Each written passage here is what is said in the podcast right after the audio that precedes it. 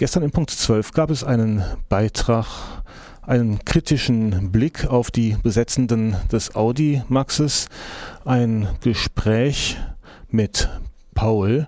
Und da hören wir doch mal gerade rein, bevor ich hier live im Studio mit Leo sprechen werde. Bereits seit über einer Woche ist das Audimax der Universität Freiburg besetzt.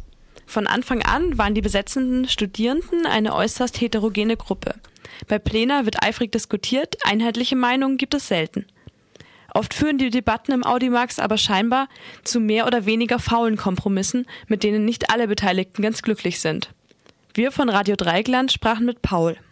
Paul war von der Besetzung an im Audimax mit dabei. In den letzten Tagen hat er sich aber mehr und mehr ausgeklingt. Paul, was waren die Gründe für deinen Rückzug? Meine Gründe, mh, mm, ich glaube, dass dieser Protest mehr und mehr einen reaktionären Charakter bekommen hat, weil er sich von Anfang an grundlegend jeglicher ähm, kritischer Verordnung in gesamtgesellschaftlichen Zusammenhängen einfach verweigert hat und einfach darauf beharrt hat, dass man allein nur die Bildung kritisieren will und äh, man sich selbst das Label eines eher unpolitischen Protestes gegeben hat. Aber am Anfang bei der Besetzung, da warst du ja noch mit voll dabei. Ähm, warum warst du am Anfang noch motiviert? Ich glaube, dass an sich so eine Uni-Besetzung schon ähm, etwas sein kann, was durchaus emanzipatorische Inhalte, Inhalte transportieren kann. Und deswegen habe ich mich da auf jeden Fall angeschlossen. Und was hast du dir persönlich am Anfang vom Bildungsstreik erwartet? Ich hatte erwartet, dass ich eine kritische Masse an Studenten dort finde, die bereit sind, ähm, über sich selbst und über die Verordnung der Universität in einem gesamtkapitalistischen Zusammenhang zu diskutieren und aus diesen Analysen und Diskussionen heraus dann durchaus interessante Aktionen entstehen können. Und an welchem Punkt hat der Bildungsstreik für dich dann ähm, die erwartete Radikalität verloren? Mm, das war eigentlich von Anfang an eine absehbare ähm, Bewegung. Es fing damit an, dass ähm, Menschen, die sich am Anfang kritisch und durchaus auch richtig kritisch gegenüber der Besetzung geäußert haben und über den Vorgang der Besetzung ausgebuht und ähm, beschimpft wurden. Es ging über, dass man Plakate angefangen hat abzuhängen, die zwar einen Bezug zu den Bildungsprotesten hatten, aber eben kritische Fragen stellten, die über den Horizont des Bildungsprotestes hinausgingen. Es fing damit an, dass Menschen Plakate abgehängt haben, weil sie zu Deutschland kritisch waren, ja, und letztendlich gipfelt das Ganze in einem, in einem Konzept, wo Mensch äh, alle möglichen Politiker, Universitätsprofessoren in, in diese Besetzung mit einbezieht und im Endeffekt auch nun Anweisungen des Rektorates mehr oder weniger befolgt. Ähm, du hast gerade auch erwähnt, dass Plakate abgehangen wurden mit kritischen Fragen. Ähm, was für Aufschriften wurden da denn nicht gern gesehen im Audimax? Ähm, eine Aufschrift war auf jeden Fall die Aufschrift ähm, Bildung für alle, Fragezeichen, alles für alle, Ausrufezeichen. Das Plakat hängt immer noch, aber es gab rege Diskussionen darüber. Es wurde auch ein weiteres Plakat angehängt, das im Endeffekt diese Aussage des ersten Plakates äh, zunichte macht. Ähm, dann gab es ein weiteres Transparent, auf dem stand ähm, 30 Semester Minimum, für Deutschland keinen Finger krumm, was wohl aus Gründen, dass es zu deutschlandkritisch sei, wieder abgehängt werden musste. Okay, um mal einen Eindruck zu bekommen, ähm, wie sonst die Meinungen zu. Ja, ähm, hier blende ich mal aus aus dem Beitrag von gestern aus dem Mittagsmagazin. Wer den nochmal in voller Länge hören möchte, kann das auf unserer Internetseite www.rdl.de tun. Mit angehört hat sich diesen Beitrag Leo. Leo hat sich nicht aus den Protesten zurückgezogen. Leo ist immer noch eifriger Besetzer im Audimax der ähm, Universität im äh, KG2, hat hier auch einen Button, der ihn als Besetzerin der Uni Freiburg auszeichnet. Hallo Leo. Guten Morgen. Guten Morgen. Du hast den Weg in unser Studio Schluss letztendlich gefunden. Dann doch, ja. Mal ganz kurz eine dumme Frage abseits vom Thema. Wie lange bist du schon in Freiburg? Ich bin jetzt im dritten Semester, also ich bin jetzt seit einem Jahr in Freiburg, etwas länger und ähm, bin auch zum Studieren hierher gezogen, kam, also komme eigentlich aus Berlin. Schon mal was von Radio Dreikland gehört, bevor wir euch eingeladen haben? Ja, das Öfteren, immer gut. Aber das Studio jetzt heute zum ersten Mal Richtig. dann letztendlich doch noch gefunden. Ja, du hast den Beitrag gehört. Mhm. Ähm, mal ganz kurz, was fällt dir dazu ein? Also das ist ein Beitrag von vielen mit den oder ein Beitrag, der sich einreiht in, in viele Diskussionen, die ich auch in den letzten Tagen geführt habe, die im Prinzip alle ein Thema behandeln und das ist die Grundfrage, ob eine Besetzerinnengruppe im Audimax ähm, eine gewisse Homogenität aufweisen sollte oder Heterogenität. Äh, sie weist eine sehr starke Heterogenität auf. Ähm, da gibt es sehr viele, zum Teil sich widersprechende oder widerstreitende Meinungen.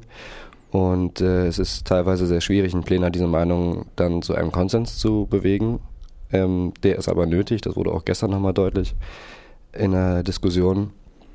Äh, und was die einzelnen Plakate oder ähnliches angeht, äh, wir hatten uns in den Plänen gleich von Anfang an darauf geeinigt, Inhalte, die einzelnen im Plenum zu weit gehen, das, können, das zur Sprache zu bringen und wenn sich dann eine Mehrheit dafür ausspricht, diese Plakate dementsprechend dann auch abzuhängen. Insofern ähm, war das nach einer Diskussion, nach teilweise sehr regen angeregten Diskussionen, dann eben der Beschluss aller. Ähm, ja, wer da. Ja gut, das Plakat Bildung für alle, alles für alle wurde nicht abgehängt, aber schon, dass die Forderung alles für alle und nicht der Großteil für eine Elite irgendwie, ähm, dass die auf äh, Widerspruch stößt, irgendwie, das wirft ja schon ein bisschen schräges Licht auf eure heterogene Gruppe. Das sehe ich insofern anders, als dass es uns da gar nicht um einen Elitebegriff ging und dass wir uns von Anfang an gegen jede soziale Selektion, die Elitenbildung irgendwie äh, zum Ziel halt gewendet haben, sowohl in unseren inhaltlichen Forderungen wie in unseren Diskussionen. Also ähm, den ähm, Vorwurf kann man uns quasi nicht machen. Also wenn, dann wenden wir uns genau dagegen. Gut, das Plakat alles für alle hängt hier auch noch. Mhm. Bildungsthemen sind ja jetzt schon seit mehreren Jahren immer wieder auf der Tagesordnung. Auch mhm. gegen Studio, äh, Studiengebühren gab es äh, schon des Öfteren ähm, Proteste. Mhm. Auch in den Zeiten, als Hartz IV eingeführt wurde, als sich die Montagsdemos damals gegründet haben, ähm, gab es zeitgleich auch massive Bildungsproteste. Mhm. Gab zwar Montagsdemo Hartz IV Gegner, die sich den Bildungsprotesten angeschlossen haben, doch von studentischer Seite hat man da kaum über den Tellerrand rausgeschaut. Reduzieren sich diese studentischen Proteste dann nicht auf diese Insel Universität irgendwie auf die ähm, ja, Politik für die eigene Klientel. Also wir Studierenden wollen bessere Bedingungen und das reicht uns dann auch, wenn wir die bekommen? Mm, das sehe ich nicht so. Also ehrlich gesagt sehe ich, sehe ich eher das genaue Gegenteil in den Diskussionen und in den Forderungen, die wir aufgestellt haben. Ähm, auch schon vor der Besetzung hat sich das gesamte Bildungsstreikbündnis äh, immer dagegen ausgesprochen, nur Studierenden in Blickpunkt zu nehmen. Es ging immer und schon von Anfang an darum, auch äh, Erzieher, Erzieherinnen, auch Kitas ähm, und dort Beschäftigte mit in die Forderungen und mit in, den, in, den politischen, in die politischen Auseinandersetzungen mit reinzunehmen. Ähm, wir haben Gewerkschaften, äh, die sich mit uns solidarisiert haben, Bündnisse, ich könnte jetzt eine Stunde lang die, ganz alle, die alle aufzählen. Mhm. Ähm, der Punkt ist eigentlich der, dass wenn man ein konkretes politisches Feld, gerade die Bildungspolitik betritt und dann noch ähm, gesellschaftspolitische Forderungen mit aufnimmt, dass man naja, das Arbeitspensum mm, auf ein Jahr plus X anlegt und wir können, also wir werden die Besetzung so lange wie möglich halten, aber wir haben dort den Raum nicht nur direkt vor der Nase, sondern auch ähm, wie gestern ein Rektor direkt vor der Nase, der uns, äh, der unseren Fokus erstmal auf die Bildungspolitik lenkt. Wie gesagt, inklusive Ausbildung, also den riesigen Bereich, auch, riesigen Bereich Ausbildung äh, oder Kitas oder ähm, ähm, Kindergärten oder Erzieher oder wie auch immer, ähm, die sind mit unseren Forderungen solidarisch oder haben sich mit unseren Forderungen solidarisch erklärt und die nehmen wir auch mit in die politische Auseinandersetzung.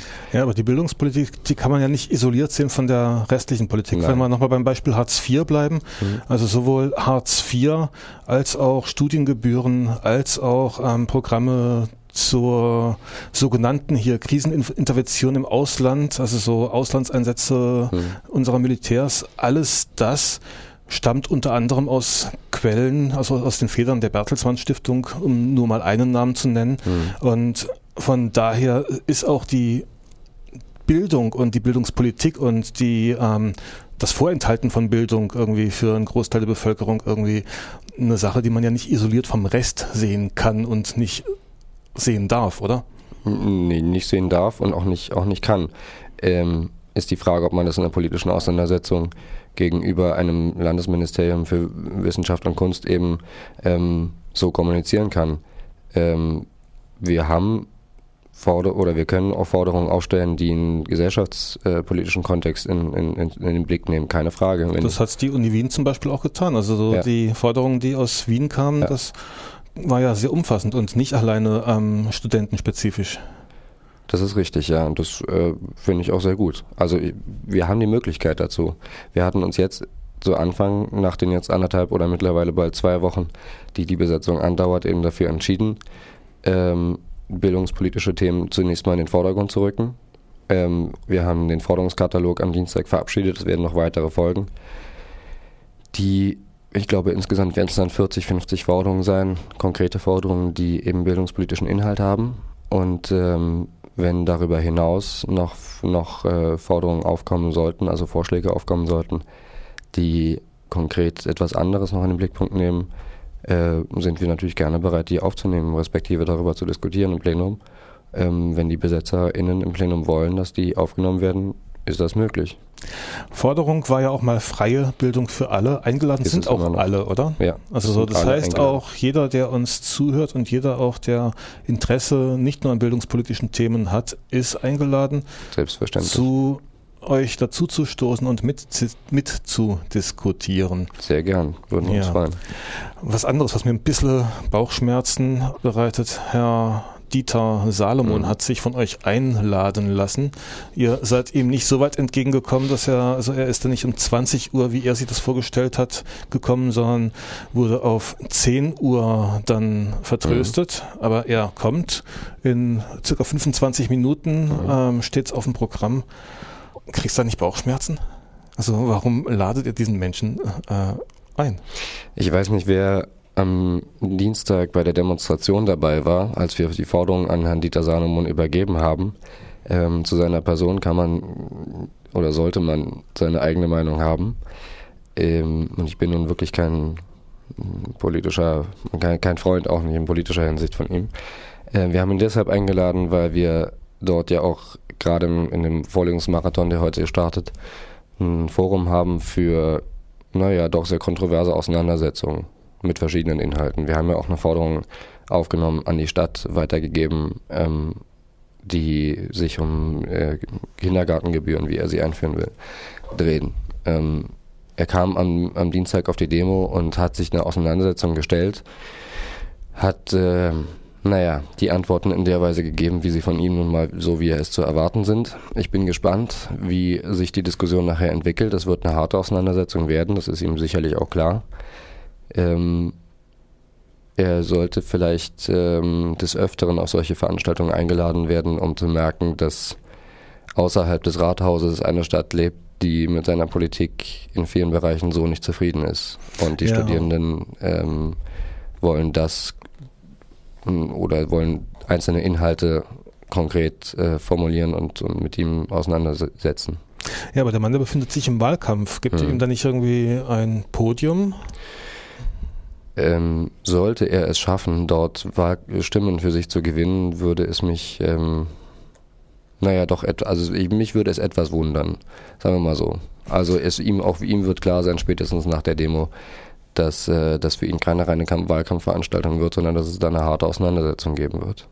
Ja, und wer diese Auseinandersetzung mitbekommen möchte, der sollte um, sagen wir, 10 Uhr CT ähm, dann im Audimax sein. Das heißt, wenn er eine Viertelstunde Weg braucht, dann könnt ihr direkt im Anschluss ans Morgenradio dann dort hinkommen und ähm, auch den Bürgermeister vielleicht mit euren Fragen konfrontieren. Sehr gern. Ich weiß nicht, ob du uns noch was auf den Weg mitgeben möchtest zu guter Letzt des Gespräches. Ansonsten danke ich dir und deiner unhörbaren Begleiterin, die hier im Hintergrund sitzt und nichts sagen wollte, dafür, dass ihr hierher gekommen seid.